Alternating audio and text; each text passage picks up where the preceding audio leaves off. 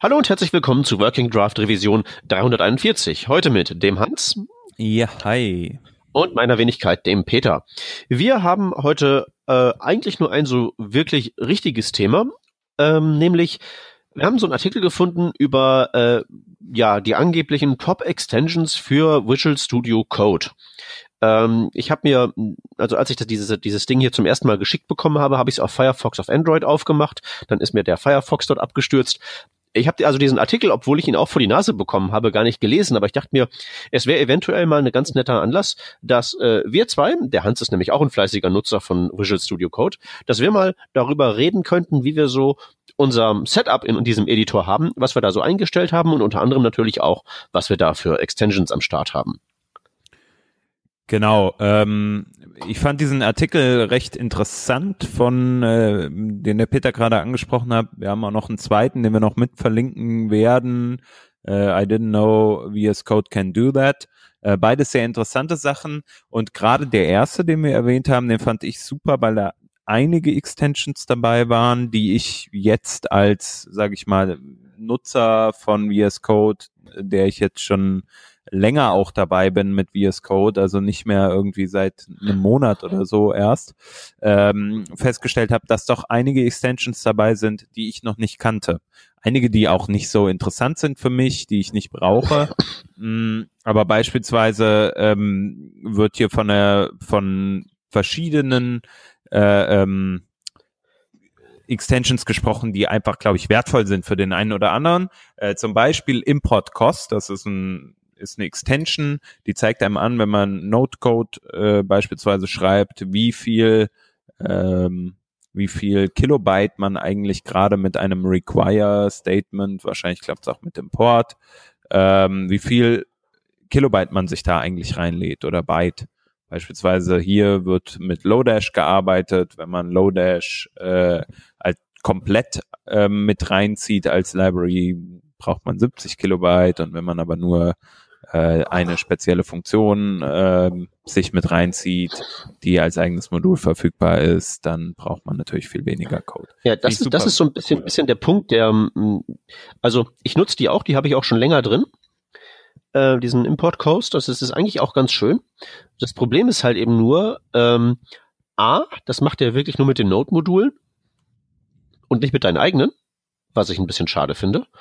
Und ähm, so Tree Shaking und sowas ist da anscheinend auch noch nicht mit irgendwie eingedacht. Ich meine, klar, ist natürlich auch ein bisschen schwierig für so eine Extension damit zu machen, aber ich habe zum ja. Beispiel bei mir jetzt hier gerade diesen Schritt, dass ich mir aus Lodash nur eine Funktion importe, aber halt eben aus dem ganzen Lodash Package und trete mir damit halt eben die kompletten 70 Kilobyte ähm, ein.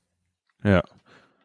Ja, da ist natürlich äh, dann auch, wenn man das nach, nachher nochmal durch so einen äh, Fleischwolf jagt, sage ich mal, also wenn man da eher Frontend-Code mitschreibt, zum Beispiel von, äh, äh, wenn man das mit, äh, keine Ahnung, Webpack dann nochmal mit einer neuen Webpack-Version äh, verpackt, dann ist das natürlich nicht mehr so viel 70 Kilobyte, weil der äh, Dead Code wird natürlich eliminated, äh, um das mal auf so halb Deutsch zu sagen. Eher ja, also ich, ich, ich finde die Extension sehr gut von der Idee her. Ich finde es halt nur zu kurz gesprungen.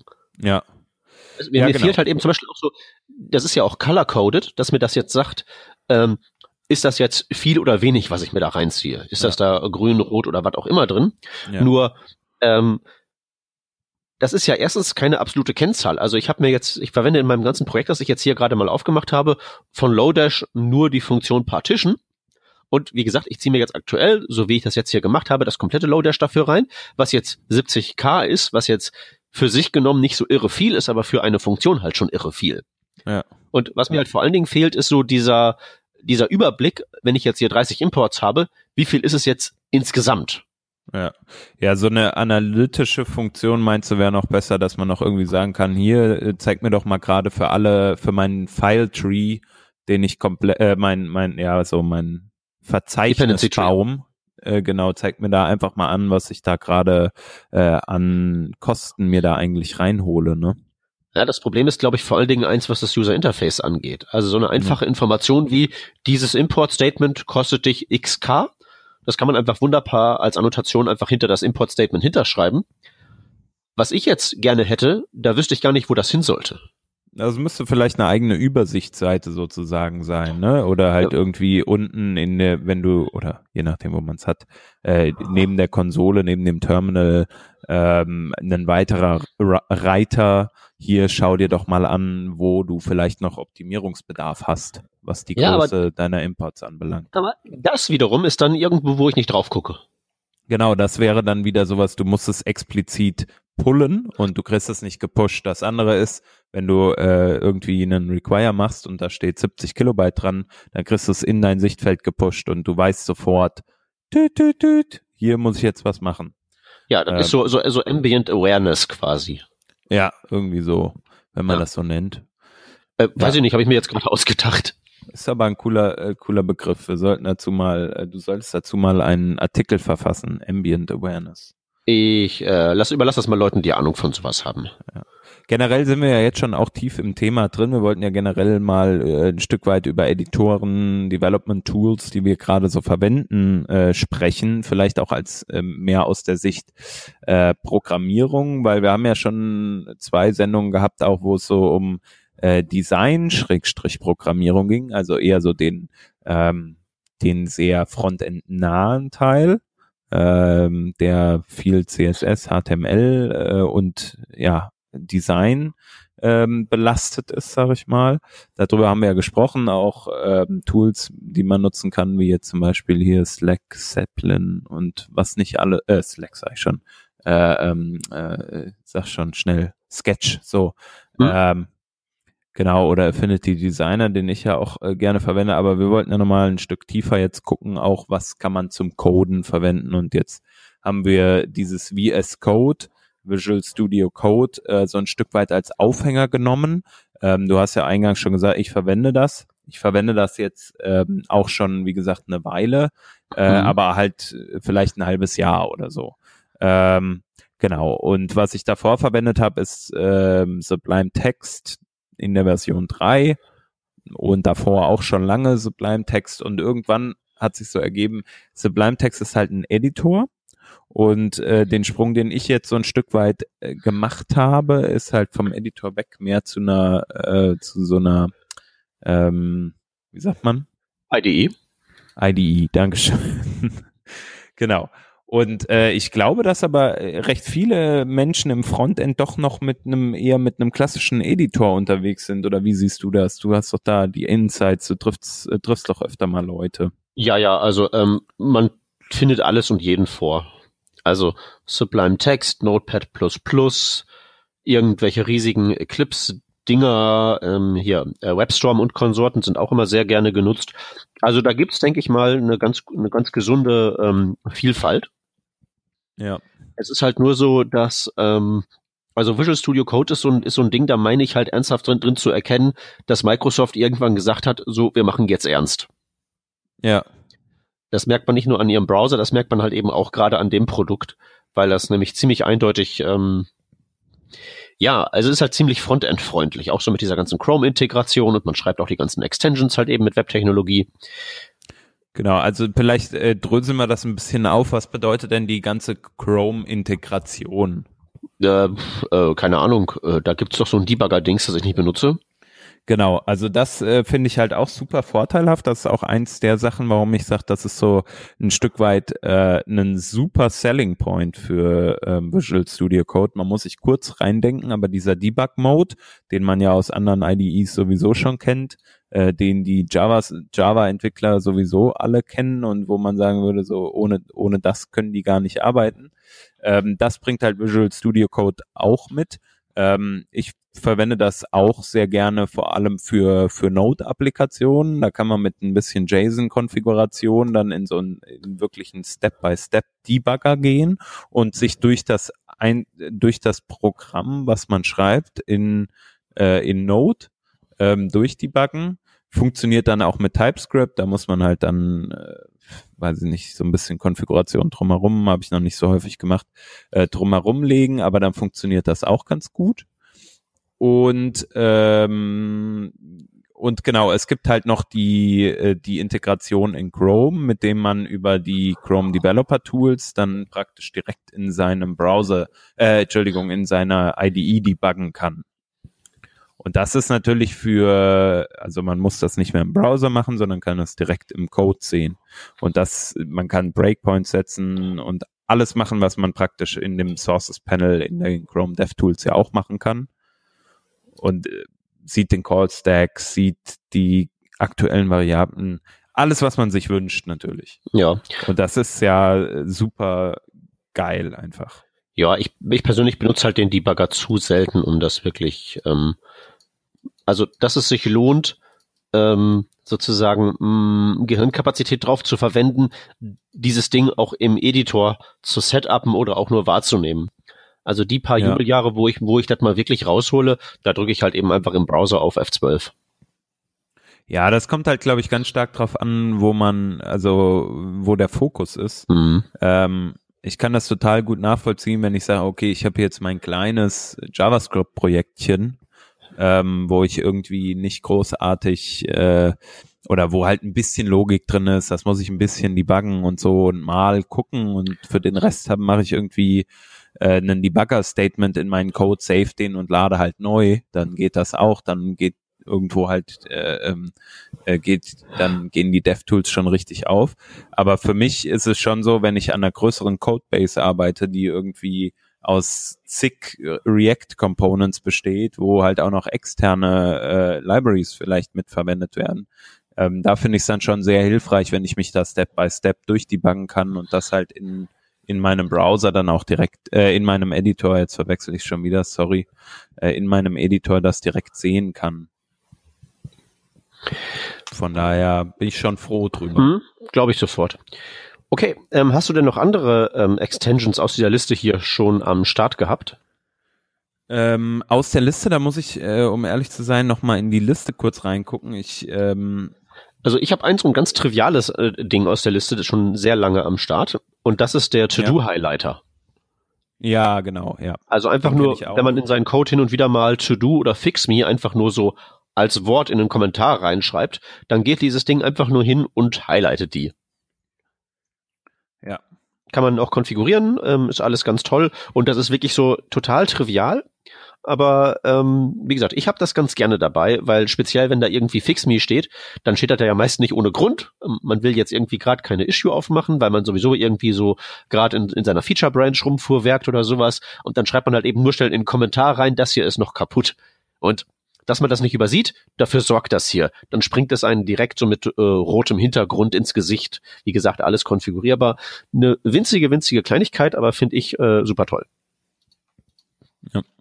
Äh, eine Sache, die ich noch genutzt habe, die hier ähm, angepriesen wird, das ist GitLens. GitLens ist sozusagen äh, ja Git-Erweiterung, mit der man ein bisschen mehr machen kann als der Standard, als die Standard-Git-Integration, die ähm, die mitgebracht wird von VS Code.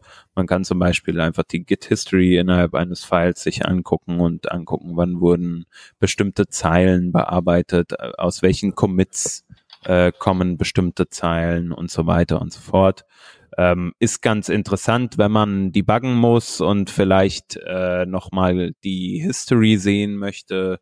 Da war es für mich hilfreich. Ich habe es mittlerweile deaktiviert, weil es ähm, praktisch in, mit jedem Zeilen, ähm, mit jeder Zeilenänderung sozusagen das komplette Interface sich auch ändern kann.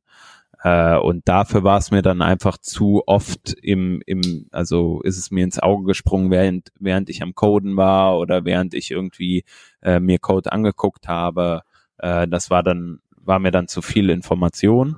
Aber man kann ja die Plugins recht einfach an- und ausschalten, auch von Workspace zu Workspace unterscheiden, also von Projekt zu Projekt sozusagen. Und da finde ich es dann, also da mache ich mir dann lieber dieses Plugin für den Moment an, wenn ich es dann brauche. Mhm. Eigentlich ist ja Visual Studio Code für sich genommen eigentlich auch schon so als Git-IDE ziemlich gut, ne? Nutzt das? Ja, also die, die Standard-Sachen kann man damit durchaus machen. Also was ich ganz cool finde, ist halt das Diffing-Feature, was man hat, ähm, wenn man jetzt beispielsweise ein Merch, äh, äh, also eine, eine Branch mercht in seine aktuelle und man hat irgendwelche Merch-Konflikte, ähm, dann wird einem schon sehr, sehr gut dargestellt, hier, das sind die Änderungen, die Sachen habt ihr, hast du geändert, die Sachen wurden bereits geändert und das ist das Gleiche, was, was in euren Änderungen, also was in euren Änderungen gleich ist. Und ähm, jetzt kann man das halt dann per Knopfdruck recht einfach mergen. Ähm, also dieses, dieses Diff auflösen sozusagen. Ähm, das ist schon ganz gut. Das gefällt mir auch gut. Normales Committen, Pushen, Branch wechseln, diese Standarddinger, die klappen alle meiner Meinung nach ganz gut. Auch ein Amend für, für ein Commit oder so ist auch mal drin. Also den Commit, ein bereits committedes, äh, ähm, einen bereits geschriebenen Commit bearbeiten ist auch möglich. Ja, also ich verwende einfach aus Gewohnheit immer noch die oder wieder die Command Line. Ich hatte früher ganz häufig einen, äh, ein Interface äh, für Git, das ist jetzt aber schon viele Jahre her und ich weiß nicht, bei mir ist einfach so ein Ablauf einfach in den Fingern. Ja. Ich kann auch ganz, ganz schwierig Git Commit minus M verwenden, weil ich kann halt nur Git CI Enter drücken. Das kann, also was anderes kann, können meine Muskeln nicht im Moment. So dieses Muscle Memory. Ähm, genau. Und deswegen habe ich halt diesen Ablauf da drin und äh, ähm, verwende da sehr selten VS Code ja. mit Git oder Git. Ja, also bei mir ist es halt eben so, ich programmiere ja jetzt nicht hauptberuflich, deswegen ist es, ist es halt nicht so, dass mir die Git-Kommandos in den Fingern leben würden. Und da ist ja. halt so eine grafische Oberfläche schon nicht ganz verkehrt. Und da finde ich halt eben auch ganz gut, dass sie bei Visual Studio Code sehr genau zu scheinen wissen, äh, was sie machen sollen und was nicht. Und sie erschlagen halt, wie du das gerade schon dargestellt hast, mit ihrem, mit ihrer Git-Integration die ganzen Standard-Use-Cases, also 80 Prozent der Operationen, die man so machen will, äh, kann man ganz wunderbar hier im Editor machen. Und ja. nur für alles, was halt eben fancy ist, muss man halt dann wirklich mal die Command, die Command-Line rausholen. Aber das kann man dann halt eben auch machen. Und ich glaube, das ja. wäre hier ein schlechteres Produkt, wenn sie wirklich auch versuchen würden, die letzten 20 Prozent da noch irgendwie reinzuquetschen. Auf jeden Fall. Also man muss ja äh, ganz stark aufpassen, auch, äh, dass es nicht überladen wirkt, das Interface. Ähm, Gerade ich zum Beispiel bin jetzt immer auf meinem 13 äh, Zoll äh, MacBook Air unterwegs und verwende nie einen zweiten Bildschirm. Und äh, da kann es natürlich mit so einer IDE dann schon mal komplex werden, auch alle Informationen darzustellen. Und das finde ich, haben sie eigentlich ganz gut gelöst. Ähm, also da bin ich zufrieden mit. Ja, ja, ähm, du hast aber etwas anderes angesprochen, äh, Terminal. Also ähm, es gibt ja im Endeffekt auch eine Terminal-Integration komplett, wie man sie, äh, äh wie man sie braucht oder wie man sie auch kennt. Ähm, nutzt du die denn in VS Code? Eigentlich nicht, weil ähm,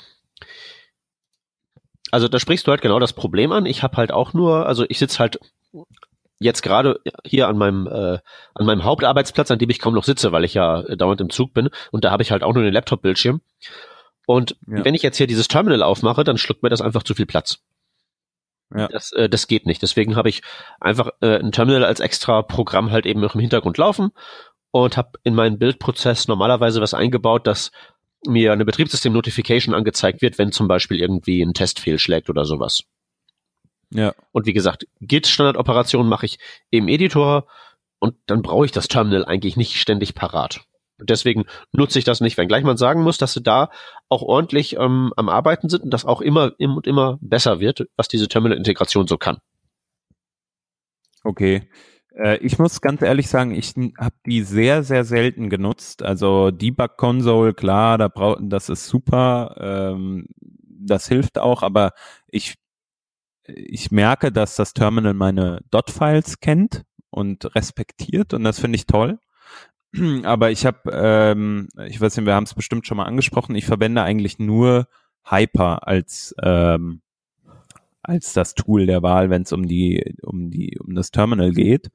Ähm, Hyper ist so eine, äh, wie heißt das, Electron, glaube ich, basierte, ähm, also Web-Technologie basierte Oberfläche für äh, für die Konsole. Da werden auch natürlich die, Log äh, die Dot-Files ähm, ja, verwendet, um dann entsprechend die Konsole so darzustellen, wie man es gewohnt ist. Ähm, ich verwende das Programm in Verbindung mit einem Window Manager, der mir halt sozusagen eine Aufteilung macht, äh, was man ja öfter mal hört. Man möchte verschiedene Fenster haben von einer Applikation. Ähm, also von einem Terminal, die auf dem Bildschirm angezeigt werden. Bei mir sind das jetzt vier. Also ich habe meinen Bildschirm einfach einmal horizontal, einmal vertikal geteilt und zeige halt vier verschiedene Terminals an, in denen ich dann nochmal Tabs habe, um Aktionen zu machen. Ein Terminal ist im Normalfall, also ein so ein Window von dem Terminal ist im Normalfall ein Projekt. Mhm. Und äh, meistens zwei Tabs. Ein Tab, in dem läuft mein Watcher äh, und ein zweites Tab, in dem arbeite ich dann mit Git. Also bei mir kommt schon recht häufig vor, ich verbringe schon sehr viel Zeit in, in der Command Line, ja. das muss ich schon sagen. Ja, ich halt nicht so, aber ich benutze auch so ein Terminal mit dieser Split-Funktion für die Linux-Fraktion ja. äh, Terminator, heißt äh, mein Tool der Wahl.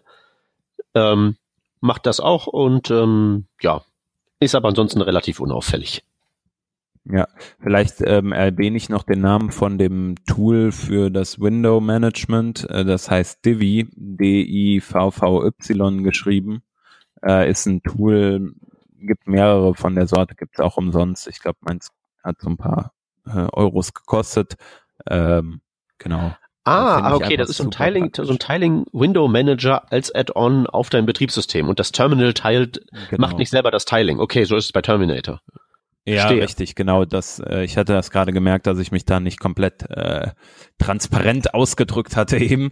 Äh, also äh, Divi ist ganz gut, um, um halt einfach sein, seine Fenster so zu managen. Also man kann halt sagen, zum Beispiel, ich mache jetzt einfach vier Browser wegen mir auch vier Browserfenster auf und lege die mir dann an die entsprechenden Stellen auf dem äh, Bildschirm, wo ich das haben will und kann mir halt so in einem Raster praktisch äh, einfach sagen, hier an die Stelle lege ich jetzt das Fenster 1 an die andere Stelle Fenster 2. Theoretisch kann man natürlich auch zwei verschiedene Apps nebeneinander haben, also zum Beispiel einen Browser auf der rechten Seite und auf der linken Seite seinen Editor. Ähm, und das Coole ist halt, dass man, dass ich das halt komplett über ähm, Keyboard-Shortcuts bedienen kann.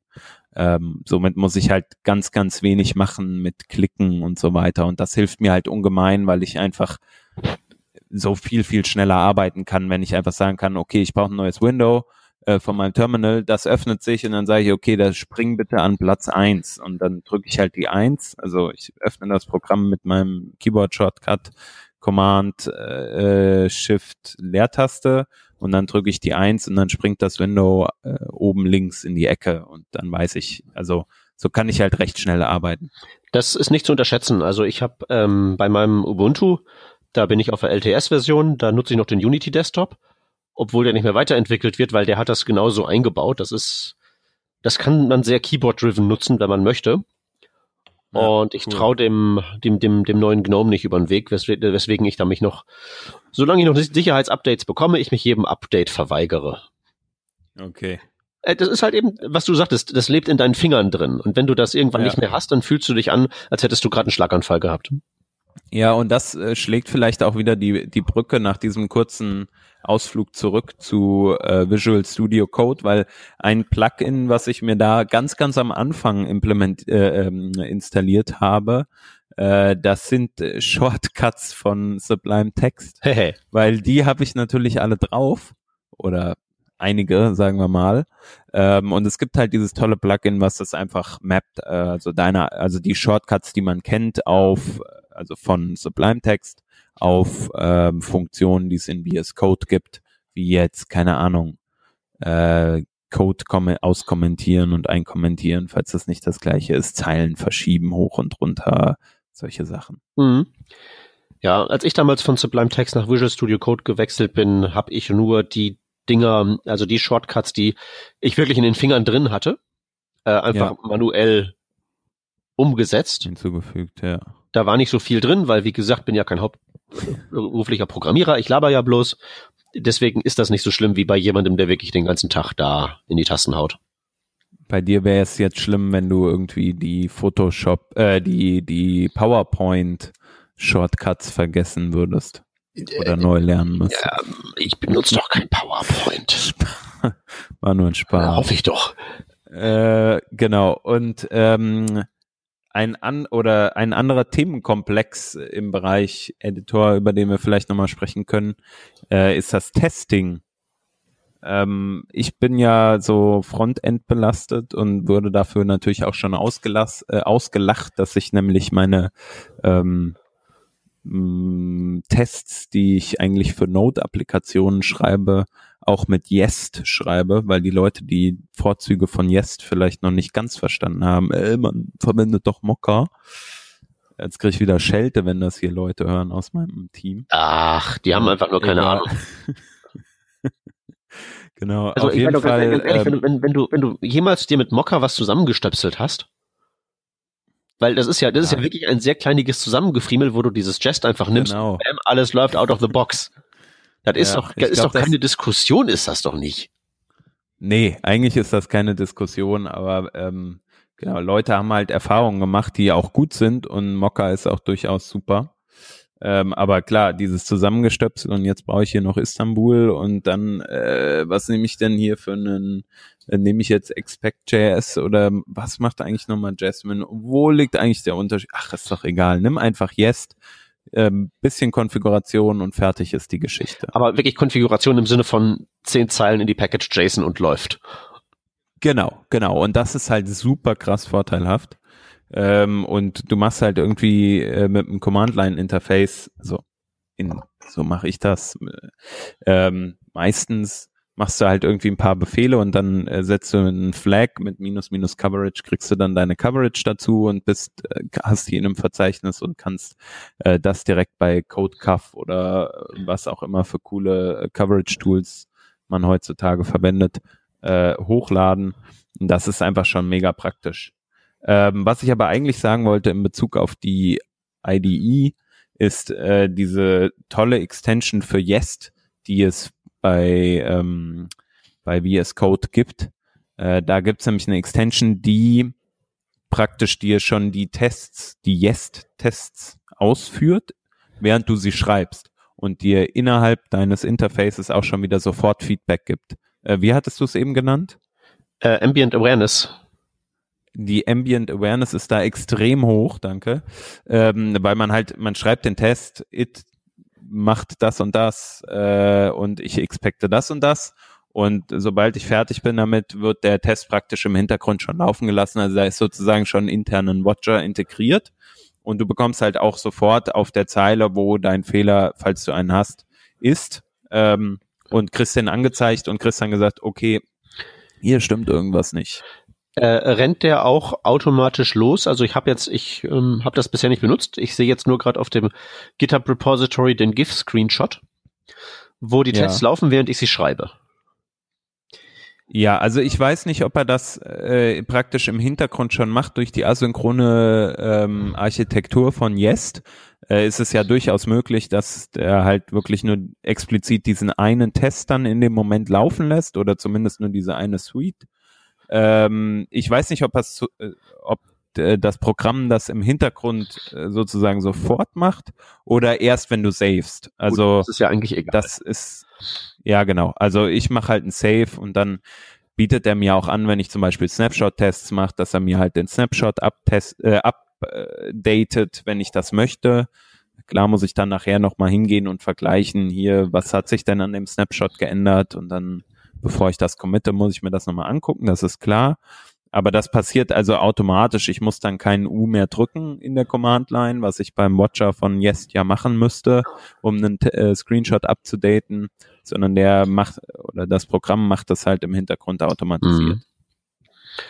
Ja, Genau. also für meine Kleinigkeiten habe ich halt einfach den, das, den Test im Hintergrund laufen als Watcher und krieg halt Ja. eine Notification angezeigt, wenn ich was versehentlich kaputt gespielt habe.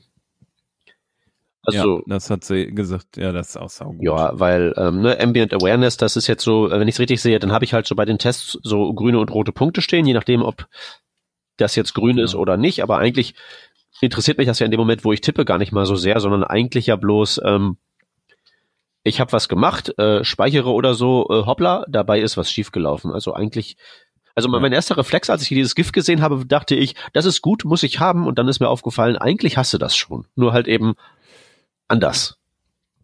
Ja. Ja, also das ist halt auch wieder so eine Sache, ähm, wie ich vorhin erwähnt hatte bei diesem Git Lens. Ähm, ich glaube, manchmal ist das cool, das zu Mhm. haben. Äh, und manchmal nervt's dich auch, weil du dann zum Beispiel dann kriegst du so eine Leerzeile über deiner eigentlichen Zeile, die du gerade bearbeitest, angezeigt mit hier ist ein Fehler aufgetreten oder du brauchst hier neue Screenshots äh, und dann kannst du halt da einen Link klicken, aber du denkst, okay, da ist ja eine Zeile jetzt dazwischen, aber die Leerzeile soll da gar nicht sein und dein Gehirn sagt dir irgendwie, okay, du musst jetzt diese Leerzeile löschen, zumindest geht's mir häufig so, und dann ist da aber gar keine Leerzeile oder ja. du kannst den Code nicht erkennen, weil was ist jetzt Code und was ist nur Hinweis. Ja, ja, ja. Manchmal ein bisschen. Das ist auch genau der Grund, also so dieses, es, es, es rauscht halt sehr, wenn man zu viele von diesen Extensions drin hat, weil überall irgendwelche Marker und Unterstreichungen und sowas dran sind. Und das genau. ist auch der Grund, warum ich ein weiteres Feature von ähm, Visual Studio Code ganz intensiv nutze, Nämlich da gibt's diese wunderbaren Color, Customiz Color, Color Customizations für ähm, die Workbench, einfach so in den Einstellungen. Gibt's das so ab Standard. Und ähm, da habe ich halt tatsächlich einfach so die, die von der Möglichkeit Gebrauch gemacht, mein Visual Studio Code mehr oder minder einfach zu so einem einfarbigen Blob zu machen. Also es ist wirklich mehr oder minder fast alles äh, grauer Hintergrund mit halt so ein paar abgesetzten Sachen, wo ich was draggen kann. Aber sonst ist es wirklich nur einfarbiger Hintergrund, auf dem halt der Text schwebt.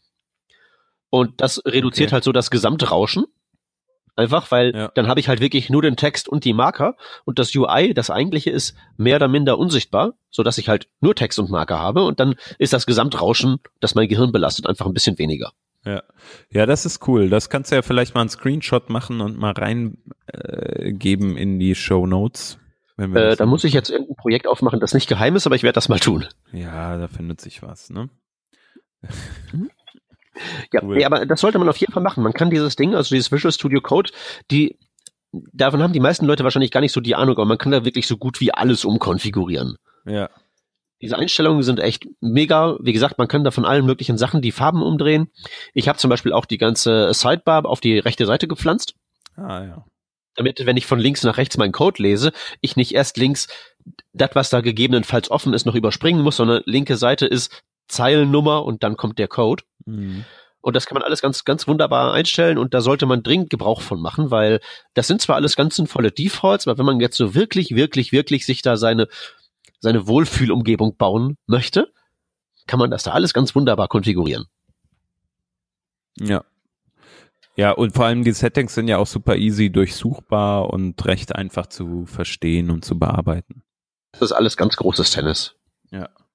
Ähm, dann wollte ich im Kontext Testing noch eine Sache empfehlen, die ich bei mir auch drin habe. Das äh, ist eine Extension, die nennt sich Coverage Gutters, wenn ich es richtig im Kopf habe. Genau, Coverage Gutters.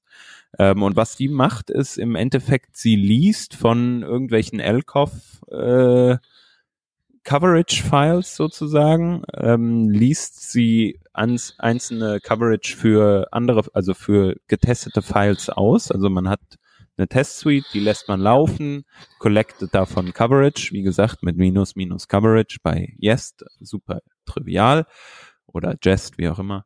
Ähm, und diese äh, Code, äh, Coverage Gutters, äh, dieses Coverage Gutters Plugin, das zeigt einem dann an, welche Zeilen vom Code direkt gecoveraged sind, also welche davon schon getestet sind und welche Zeilen noch getestet werden müssen. Das, was es ja oft als Report auch so zusätzlich gibt oder bei irgendwelchen Tools, wie jetzt zum Beispiel, vorhin habe ich CodeCarf erwähnt, gibt bestimmt noch viele andere, ähm, die einem das sowieso schon anzeigen oder der HTML-Report von äh, Istanbul, ähm, der ja auch bei, äh, bei Yes dabei ist. Braucht man aber nicht mehr, weil hier hat man es direkt im Browser. Das finde ich schon sehr sinnvoll, weil da muss ich die Tools nicht mehr wechseln, muss nicht mehr hin und her suchen. Mhm. Das Einzige, was mich dabei so ein bisschen nervt, ist, dass das nicht so ein, so ein Watcher-Mode oder für mich bisher noch keinen funktionierenden Watcher-Mode hatte, so dass ich halt meine Tests bearbeitet habe. Im Hintergrund wurde neue Coverage gesammelt ähm, und dann äh, gehe ich wieder auf das File und sehe sofort meinen, meinen neuen Coverage Report, sondern ich muss halt immer wieder diese, die aktuelle, das aktuelle Gutter für einen File aktivieren. Ja, und du hast natürlich jetzt schon wieder noch mehr grüne, rote, orangene Marker an der Seite, ne? Genau, das ist halt dann wieder der, also Nachteil und Vorteil. Also dadurch, dass es halt immer wieder verschwindet, wenn du den Pfeil wechselst, also jedes Mal, wenn du den, den Pfeil wechselst, sind die Gatter wieder weg. Äh, das macht's halt so ein, so ein Stück weit dann wieder sauberer, weil du dann nur für den Moment, in dem du das wirklich haben willst, dir das anzeigen lässt. Äh, aber klar, auch in dem Moment hast du halt wieder mehr Farben. Hm. Wobei ich sagen muss, vorne, diese, es gibt ja so zwei oder drei Zeilen, glaube ich, vor den einzelnen äh, äh, Codezeilen. Einmal die Zeilennummer, dann davor eine äh, etwas, wo du was anzeigen kannst und hinter der Zeilennummer, wo du was anzeigen kannst, glaube ich. Wo ja normalerweise Git wohnt, ne? Ähm, genau, Git wohnt an einer Stelle, der Debugger wohnt an einer Stelle und eventuelle Plugins wohnen halt dann auch noch an einer Stelle. Ah, genau, es gibt davor sogar zwei. Es gibt mhm. davor zwei Zeilen für den Debugger eine, für Git und wahrscheinlich dann irgendwie geshared auch noch für, vielleicht sind sogar drei, für sowas wie Code Cuff dann, äh, für, für äh, Coverage Gutters. Und dann gibt's halt die innere Zeile, die näher zum äh, Code ist, dann um Dinge auch ein- und auszuklappen. Mhm. Ja. Ja, auf jeden Fall finde ich halt dieses, diese Coverage-Geschichte, Coverage-Gutters für die Leute, die halt dann so ein viel Tests auf einmal schreiben, falls das Leute tun, so wie ich. Äh, für die ist das auf jeden Fall, glaube ich, ganz cool. Genau. Ja. Also ich habe mir ja letztens, also weißt du, mein Problem mit Code Coverage so allgemein, hat jetzt mit dem Thema direkt nichts zu tun, aber. Ja. Das ist eine, ah. eine andere Diskussion, Peter. Also in, in, in, in TypeScript, was ich jetzt hier den ganzen Tag schreibe, und JavaScript noch viel mehr. Ah, Wenn es da grün ist, heißt das eigentlich exakt gar nichts. Ja. Es ist halt so ein bisschen, das Problem ist halt, das ist einfach zu erheben, deswegen machen es alle. Ja. Aber ob das jetzt wirklich, also deswegen würde ich mir das nicht so ins äh, in den Vordergrund holen. Ja. Einfach nur, weil ich sozusagen mir zutrauen würde, dass mich das auf eine falsche Fährte locken würde. Ja. Ah, läuft es alles ganz richtig oder nein, ist ja alles ganz schrecklich, weil dieser Unterschied zwischen Rot und Grün so groß ist. Dabei ist er in der Realität eigentlich sehr viel kleiner. Ja, ja, genau. Also was man dazu sagen muss, ne, also man kann halt sehr falsch testen einfach. Und ähm, der Easy Way Out, vor allem halt, was bei Jest halt oft passiert ist, man sagt halt, okay, ich mache jetzt hier einen Snapshot-Test. Du kannst ja theoretisch jede Funktion einfach Snapshot testen. So, und dann gibt dir halt diese Funktion, gibt dir dann den Wert fünf zurück und selbst das kannst du in einen Snapshot legen und dann vergleicht er halt immer wieder fünf mit fünf. Ähm, ja. Aber dadurch hast du halt nicht deine Funktionalität, deine eigentliche Funktionalität getestet. Ich glaube, eine ne gescheite äh, Testformulierung sozusagen ist extrem schwierig. Ähm, und das, und vor allem ist es halt auch zeitaufwendig manchmal. Also manchmal. Nee, ich würde vor allen Dingen sagen, äh, die Sprachen, mit denen wir jetzt hier, wenn wir von JavaScript am einen und von TypeScript am anderen Ende reden, ähm, also da kannst du maschinell nicht, nicht, nicht ähm, feststellen, ob ein Test erschöpfend ist. Ja, wo könnte man das, deiner Meinung nach? Oder, oder hast du da ein Beispiel? Nee, du bräuchtest halt einfach ein Typsystem, das härter drauf ist. Also härter als das von TypeScript auf jeden Fall um ein paar Größenordnungen. Und wieso? Das lässt also, halt, was, was fehlt dir da bei TypeScript? Also klar, diese Implicit Any-Geschichten und dass du halt einfach solche. Nee, nee, nee, das, das kann man sich ja irgendwie mit so einem Linter und so genau. alles wegschaffen. Ja. Das ist ja kein Problem. Aber trotzdem geht da immer noch zu viel rein und ähm, wenn irgendwo mal die äh, Instrumentation festgestellt hat, jawohl, dieser Codepfad wurde, wurde abgegrast, ja.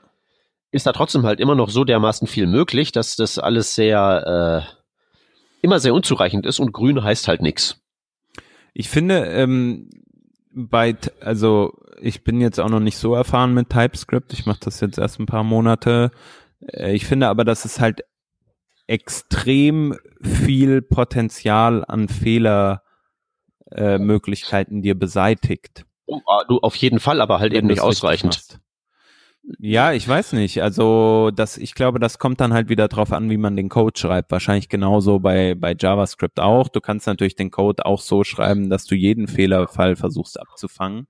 Ähm, also was ich für mich festgestellt habe, ist, je genauer ich Interfaces beschreibe, Typen beschreibe, ähm, desto einfacher ist es, richtigen Code sozusagen zu produzieren.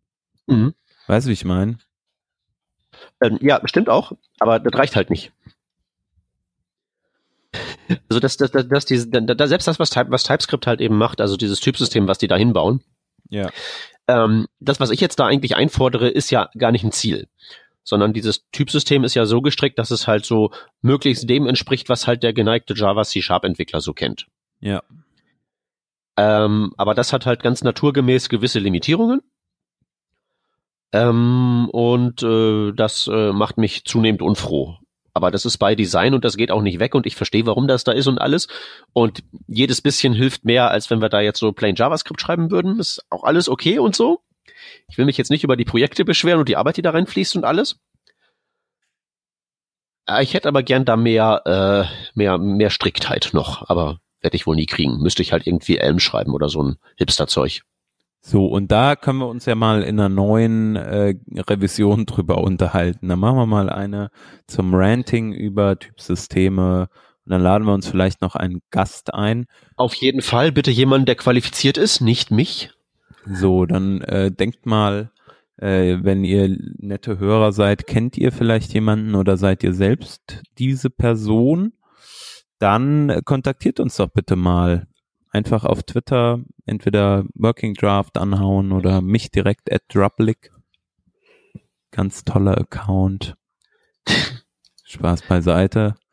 Ähm, genau, sprechen wir nochmal ein bisschen weiter über eventuelle ähm, Erweiterungen, die man in so einem Browser noch brauchen könnte. Ich glaube, einige oder eine Sache, die so selbstverständlich ist mittlerweile, haben wir noch gar nicht erwähnt, nämlich Linting. Eben ist es nochmal ganz kurz gefallen. Es mhm. gibt eine tolle TS-Lint-Konfiguration und es gibt eine tolle ES-Lint-Konfiguration, also für TypeScript respektive JavaScript. Ähm, ich finde die so toll, weil die halt auch immer dieses Autofixing mitmachen. Äh, Autofixing von, von Issues, die du halt mhm. beschrieben hast. Ähm, der ein oder andere wird jetzt um die Ecke kommen mit hier, benutze noch Prettier kann man auch verwenden. Dann sieht der Code immer schön aus. Ähm, genau, einfach, ich glaube, es ist wichtig, dass man einen Linter verwendet, der einem noch ein bisschen mehr Ambient ich komm, ich Ambient komm, Awareness. Äh, Ambient Awareness für die Fehler schafft, danke. Mhm. Ähm, und zwar indem ähm, einfach ja nochmal hier angezeigt wird, okay, hier verwendest du vielleicht eine Variable, die an dieser Stelle nicht möglich ist zu verwenden oder was ähnliches. Genau. Ähm, Stichwort Ambient Awareness und Linting und so. Was ich eigentlich ganz cool finde, ist eine ähm, Visual Studio Code Extension namens CSS Triggers. Äh, und das Ding sagt einem per äh, Annotation oder einfach auch per Pop-up, wenn man mit der Maus drüber fährt, ähm, wenn ich eine CSS-Property habe und ich verändere die, löst das ein äh, Relayout aus, löst das nur ein Repaint aus oder macht das sonst irgendwas? Und das sagt einem das Ding direkt im Editor. Und das finde ich eigentlich ziemlich cool. Ja. Dann kann man sich direkt schon Gedanken machen, wie macht man es besser. Ja, oder wie gesagt, Ambient Awareness. Ich meine, es gibt ja allerlei Gründe. Also ich sage immer, Regeln sind dafür da, um gebrochen zu werden. Ja. Deswegen habe ich es persönlich nicht so mit, mit auch Autofixing von irgendwie so äh, Lintern und so Gedöns. Ja. Weil, äh, obwohl ich natürlich einsehe, dass die gut sind, will ich lieber darauf hingewiesen werden, dass wenn, wenn ich was falsch mache, damit ich darüber nachdenken kann, ob ich was falsch mache. Dieses Tool liegt ja nicht notwendigerweise richtig. Also meinem TS-Linter sage ich zum Beispiel, dass ich nirgend, dass das, dass, dass so äh, implicit any nicht zugelassen werden soll. Ja. Aber gerade wenn ich so exploratives Programmiere, äh, Programmieren betreibe und gar nicht weiß, was ich hinterher baue, ja, klar. Dann will ich ja sozusagen im JavaScript-Modus operieren und sage einfach ja. überall bla, any hier, any da und will halt nicht, dass irgendwie automatisch korrigiert oder sonst irgendwie was haben. Der darf das gerne unterstreichen und sagen, das musst du aber nachher noch ändern. Ja. Aber erstmal bin ich hier derjenige, der sagt, wo es lang geht. Ja, genau. Aber kannst ja auch haben. Und du kannst ja auch direkt ausschalten. Ne? Du kannst ja auch sagen, okay, komm, hier, neuer Workspace. Ja. Äh, hier in diesem Projekt schalte ich jetzt einfach mal diese Extension kurzzeitig ab. Und ja. ähm, selbst wenn du dann wieder auf das Projekt zurückkommst, das Coole ist ja, ähm, dass äh, das Visual Studio Code sich das merkt, in welchem äh, Kontext es gerade unterwegs ist. Also äh, wenn ich das eine Plugin in diesem Kontext abgeschaltet habe, ist es vielleicht trotzdem im anderen an. Und das finde ich halt auch schon klasse. Einfach klasse. Ja, es ist auch bei mir jetzt nicht wirklich, dass ich ein Problem damit hätte, wenn, wenn da jetzt irgendwie ein Autofixing oder sowas drin wäre. Ja. Es ist mir so ein fundamentales Einstellungsding. So, die Ja. Tools dürfen mir gerne Hinweise geben, aber solange die nicht irgendwie zum Beispiel per Typsystem einen offensichtlichen Logikfehler erkennen, äh, haben die halt höchstens Hinweise zu geben und so. Sowas wie halt eben, was so ein Linter machen kann, ist ja letztlich eine, eine Aussage über Stil Ja. Und nicht über Korrektheit. Äh, nur noch eben kurz der Vollständigkeit halber, äh, ergänzend zu CSS-Triggers und den ganzen Lintern, äh, HTML-Hint gibt's auch und ist eine schöne, ähm, ja, so ein HTML-Linter gleichermaßen. Kann man sich auch reinhauen und wenn man da mal eine HTML-Datei bearbeitet, gibt's halt eben da auch ein paar schöne Annotationen. Top. Gut, ähm, Gut. was haben wir denn noch so?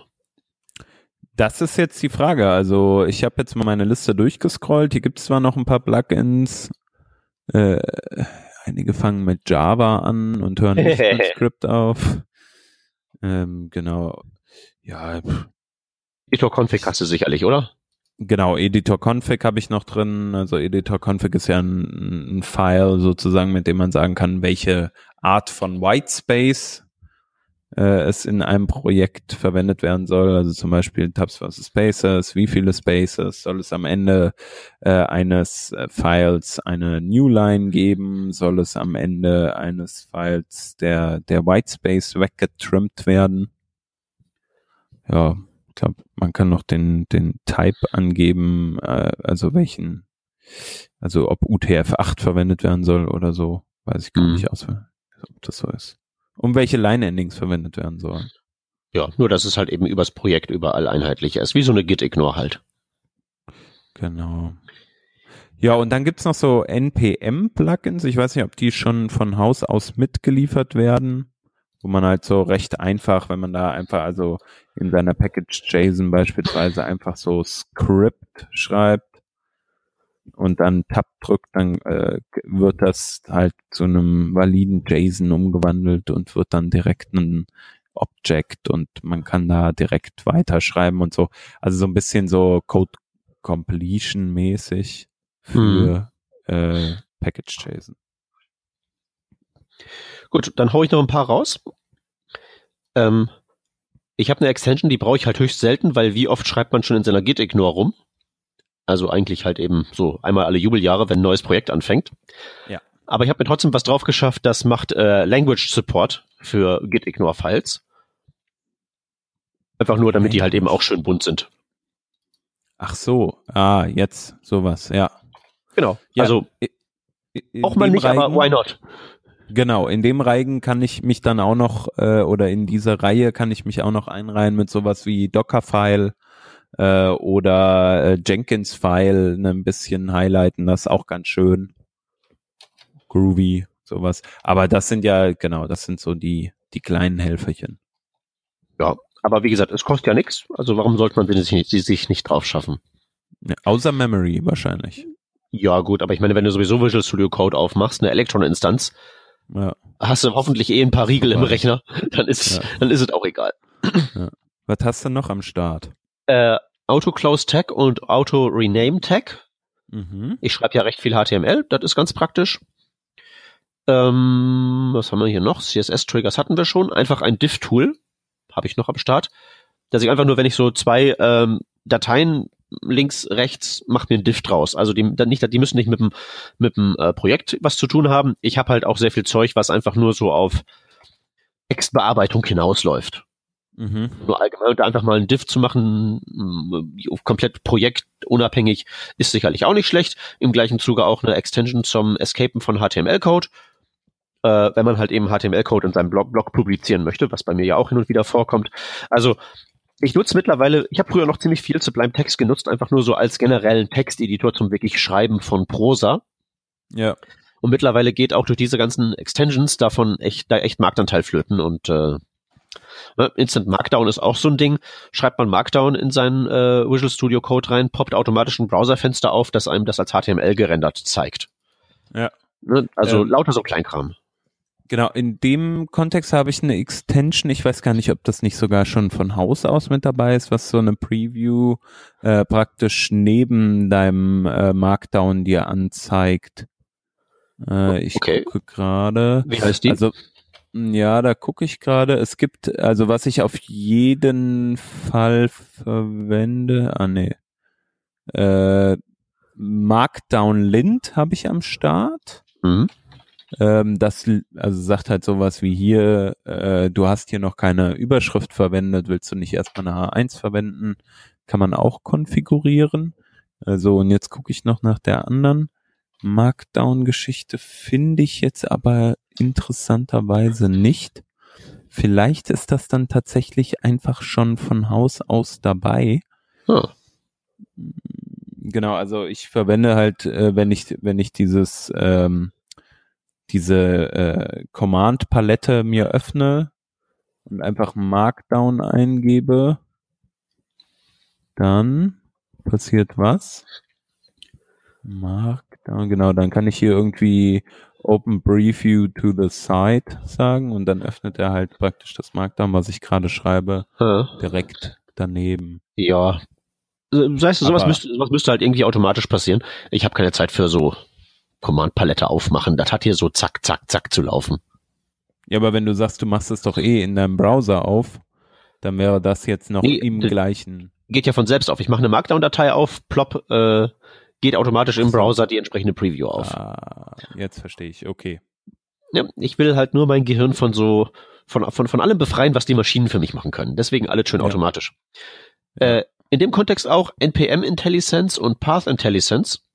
Mhm. Äh, Autocompletion für die Namen von NPM-Modulen und Autocompletion für die Pfade im Projekt. ja, cool, sehr cool. Das ist auch ganz schön. Äh, ein, ein, ein JSON Pretty Printer halt noch, um irgendwelche räudigen äh, APIs mal eben nur schön zu machen. Und dann kommt hier ganz viel Rust-Zeug, das ist unwichtig. Und zu guter Letzt noch äh, Word Counter. Oh, Ja, ja, die äh, Artikelschreiber.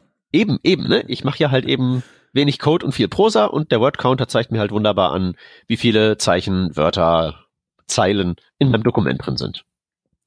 Ja.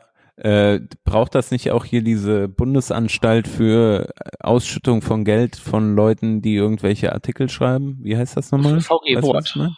Ja, VG Wort, genau. Ja, nee, Braucht die, die nicht sowas auch? Nee, äh, da ist das nur so, dass, ähm, äh, Gott, wie ist das? Also, du musst halt, äh, wenn ein Artikel länger als dieses ist oder länger als jenes, dann wird er Ja. gewertet. Nach irgendeiner Gewichtung oder was, äh, keine Ahnung, ich guck da auch nicht drauf.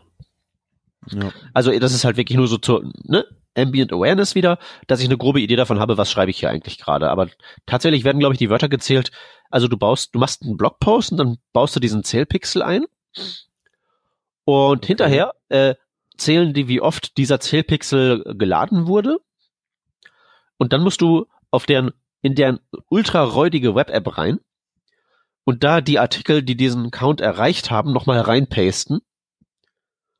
Und da zählen die dann selber nochmal die Wörter. Ach je. Hey, meinst du, das heißt da Nutzer-Account, was du heißt? Nein, ich habe eine Karteinummer. Ja, läuft bei denen. Ist wohl wirklich eine Bundesanstalt. Nee, nee, ist eine Verwertungsgesellschaft. So die GEMA für Textschreiber. Krass. Ja. Das hätte ich nicht gedacht, dass die, äh, das heißt ja, die sind praktisch äh, profitorientiert oder wie? Ich, ich, ich habe keine Ahnung, wie Verwertungsgesellschaften funktionieren. Mhm. Ich weiß halt, ich, ich weiß, das Einzige, was ich von der GEMA weiß, ist, dass die mal YouTube äh, irgendwie doof gemacht haben eine Zeit lang. Ja. Aber dass sonst- die eigentlich niemand leiden kann, nicht mal die Musiker. Ja, die werden auch dauernd verklagt. Ich kriege auch dauernd von denen, äh, von denen irgendwie Post von wegen, hier, wir wurden verklagt, kriegst noch mehr Geld, wir wurden verklagt, kriegst weniger Geld. Äh, Kriegen wir hier eigentlich auch für äh, diesen Podcast GEMA? ich glaube nicht. Das geht auch. GEMA ist wirklich für Musik, glaube ich, zuständig. Ist das hier nicht wie Musik? Also, deine engelsgleiche Stimme, natürlich, ist Musik in unseren Ohren. La la la la. Ich weiß aber nicht, ob mein Gestammel hier, hier für irgendwas, irgendwas wert ist. Oh. Wahrscheinlich nicht. Du hast ja auch äh, heute im Vorspann hattest du ja auch schon öfter so eine ähm, Art Trompete am Start. Ja. aufgrund der äh, Pollenlage in der Luft. Ja, ja. Aber hey, genug Quatsch gesprochen. Ja, ich würde sagen, wir haben alle Extensions runter erzählt, oder? Ja, ich denke auch. Außer du hast jetzt noch eine. Nee, Petto. ich habe halt noch eine ganze Menge Rust-Krempel, aber den benutze ich nur, wenn ich damit mal rumspiele. Das erzählst du dann in deinem äh, Rust-Podcast, der ja ab nächste Woche zweiwöchentlich erscheint. Nein, ich Spaß. glaube, ich glaube, bis das soweit ist, wird noch sehr, sehr viel Zeit vergehen. Genau, vorher gibt's noch ein Livestreaming. Ähm, so, jetzt aber wirklich genug Quatsch gelabert. Würde ähm, ich sagen. Du hast doch ein paar Links für uns. Ach, noch mehr, doch noch mehr äh, labern. Genau, ähm, und zwar im Komplex Scrolling bin ich auf einen Artikel gestoßen, ähm, in dem es eigentlich so um den aktuellen Status und die Zukunft des Scrolling im Web geht. Also Scrolling wirklich das ähm, Scrollen auf einer Webseite, gerade auch im Mobile-Bereich natürlich interessant. Und der Artikel gibt nochmal so eine kleine Übersicht, hey, wie war es denn eigentlich früher? Wie sahen eigentlich unsere Scrollbars 1988 aus oder so? Und wie hat sich das in den letzten zig Jahren verändert? Äh, und mit welchen Problemen hatten wir eigentlich zu kämpfen und haben wir auch heute noch zu kämpfen? Und welche Lösungen gibt es äh, dagegen oder dafür? Ähm, und äh, in dem Kontext äh, bin ich noch auf zwei äh, ganz interessante Eigenschaften aufmerksam geworden, so ein bisschen äh, Today I Learned äh, mäßig. Äh, zum einen ist das die, die Scroll Behavior ähm, Property in CSS, die man angeben kann mit dem Value Auto oder Smooth. Und das ist ganz interessant, äh, der Wert äh, oder, oder beide Werte eigentlich, oder zumindest der Smooth Value, macht es so, ähm, dass wenn man ähm, irgendwo draufklickt und die Seite sich praktisch ja, an eine bestimmte Stelle scrollt, äh, das Scrollen nicht sozusagen äh, hart passiert, wie, wie man das sonst normalerweise kennt. Also wenn man auf einen Anchor klickt, der innerhalb der Seite agiert, ähm, springt die Seite ja normalerweise an eine ganz spezielle Stelle und äh, mit diesem Keyword Smooth kann man das halt abschwächen, äh, so dass es praktisch animiert dorthin scrollt. Früher hat man das mit jQuery gemacht, da musste man irgendwie die Animate Function und dann mit einem Scroll to Wert aufrufen und dem Offset von dem Element, zu dem man scrollen musste oder wollte. Muss man alles nicht mehr, macht jetzt der Browser. Genau, das ist Keyword Nummer eins und das Keyword Nummer zwei. Ähm, das, ich hatte die beiden erst äh, verwechselt, als ich vorhin mit dem Peter drüber gesprochen habe. Ähm, das zweite ist, sind CSS Snap Points. Die sind auch ganz interessant, leider noch nicht supported in allen Browsern, zum Beispiel äh, der Chrome, das ist so wahrscheinlich das Hauptproblem, äh, was man haben wird, wenn man die Snap Points einsetzen möchte. Äh, supportet das noch nicht. Äh, die Snappoints sind eine Technik, um ähm, ja auch so ein Stück weit äh, customized Scrolling anzubieten. Wenn man sich mal überlegt, man hat äh, eine ein One-Pager und man möchte sozusagen die einzelnen ähm, einzelne Bildflächen sozusagen auf dem Bildschirm darstellen und der Benutzer soll beim Scrollen nicht ähm, so ja ich sag mal, in einer linearen Bewegung durchgeführt werden durch den Content, sondern von einem Punkt zum anderen springen. Man kennt das ja häufig von so Storytelling-Seiten. Ähm, dann kann man das mit der CSS-Property Snap Points machen. Finde ich ganz cool, auch im Mobile-Bereich, ähm, wenn man mal überlegt, wie die einzelnen Apps, wie jetzt zum Beispiel Instagram oder auch einen äh, Twitter Lite aufgebaut sind. Die haben ja oft so Reiter, wenn man die auf die Reiter drauf klickt oder auch swiped von links nach rechts, dann wechselt man so ein Stück weit den, den Screen. Ähm, und das kann die, dabei kann diese Snap Points äh, Property einem total toll helfen. So. Jetzt sind wir aber am Ende. Würde ich sagen, oder? Es war sehr schön. Ähm, vielen Dank fürs Zuhören. Ich gebe wie immer den Hinweis auf die Kommentare, wenn es noch tolle Extensions gibt für VS Code oder ihr sagt, VS Code ist total doof, weil ich benutze immer WebStorm oder IntelliJ oder was auch immer. Ähm, dann teilt das doch mal in den Kommentaren oder haut uns an auf Twitter und kommt mal hier vorbei ähm, und erzählt uns ein bisschen was über die Projekte, die ihr macht. Wir freuen uns drauf. Bis dann. Tschüssi. Ciao.